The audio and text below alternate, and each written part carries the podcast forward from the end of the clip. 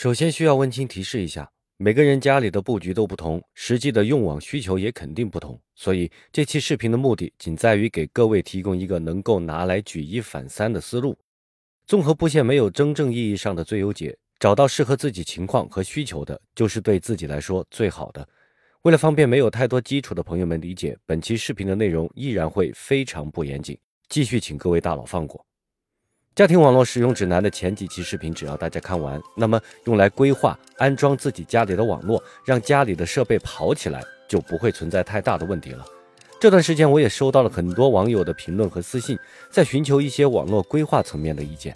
正好我也打算出一期这样的视频，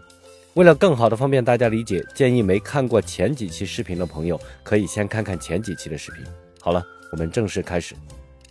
还是之前的那一张户型图，对于还在装修的新房来说，选择一个布局合理、空间较大的多媒体箱，在各个房间里穿上至少一根网线，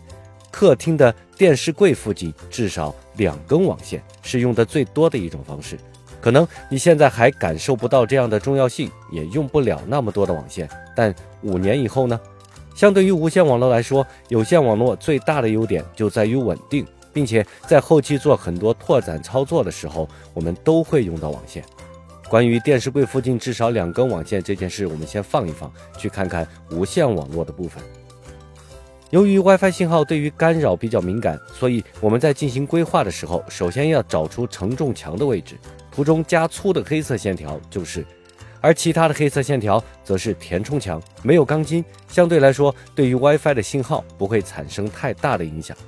这个房间的面积大概有一百来平，由于承重墙都在外围，所以大概率买一款不错的无线路由器，把它放在相对于居中又合适摆放的地方，比如电视柜上，就能满足全屋的信号覆盖了。别杠，远的地方信号肯定不会满格，但是覆盖是没有问题的。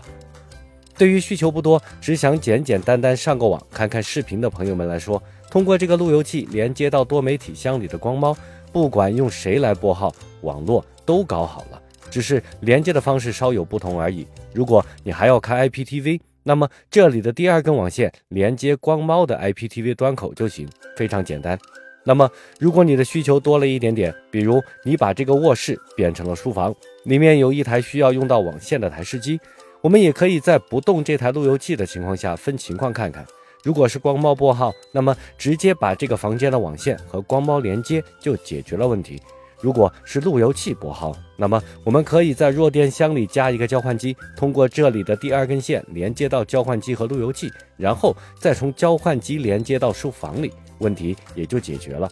在这种情况下，如果你还想要看 IPTV 怎么办？最简单的就是你在装修的时候再多穿一根网线在这里，直接连到光猫，或者用其他的办法。这个以后再做视频给大家详细的说明。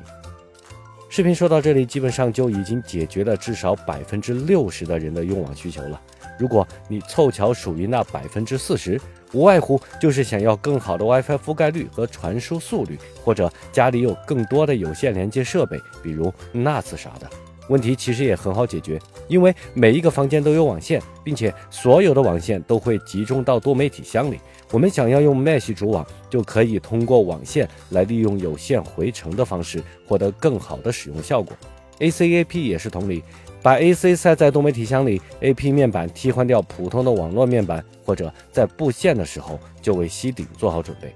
如果我们在一个房间内的有线设备比较多的话，直接添加一台交换机就可以解决问题。如果你的房子是好几层也没有关系，每一层都按照这期视频的方法穿线，每一层都留一个多媒体箱，层与层之间通过网线和交换机进行连接，问题也就解决了。而对于那些早就入住了、没有条件重新布线的朋友们来说，我建议，如果实在不好解决的话，那么就走明线吧。虽然难看一点，但是在使用效果上却会更好。最后，常规性的总结一下，其实出这期视频的目的，除了为大家提供一个实际的家庭组网思路以外，还是在强调网线的重要性。虽然我们对于 WiFi 的依赖程度越来越高，但是离开了网线的支持，它根本就跑不起来。我比较建议大家在进行网络规划的时候，能够拿上一张纸，在上面画一画。网络信号的传递和直流电的传递是没有太大区别的。光猫负责信号转换，路由器负责拨号、NAT 和 WiFi，交换机负责线路的分流。其实并不复杂，画一个图，实际操作一下，比看一万遍视频都有用。不信，那就花个几分钟的时间，自己画个自己能看懂的草图试试看呗。好了，我们下个视频见，记得关注和三连哦，拜拜。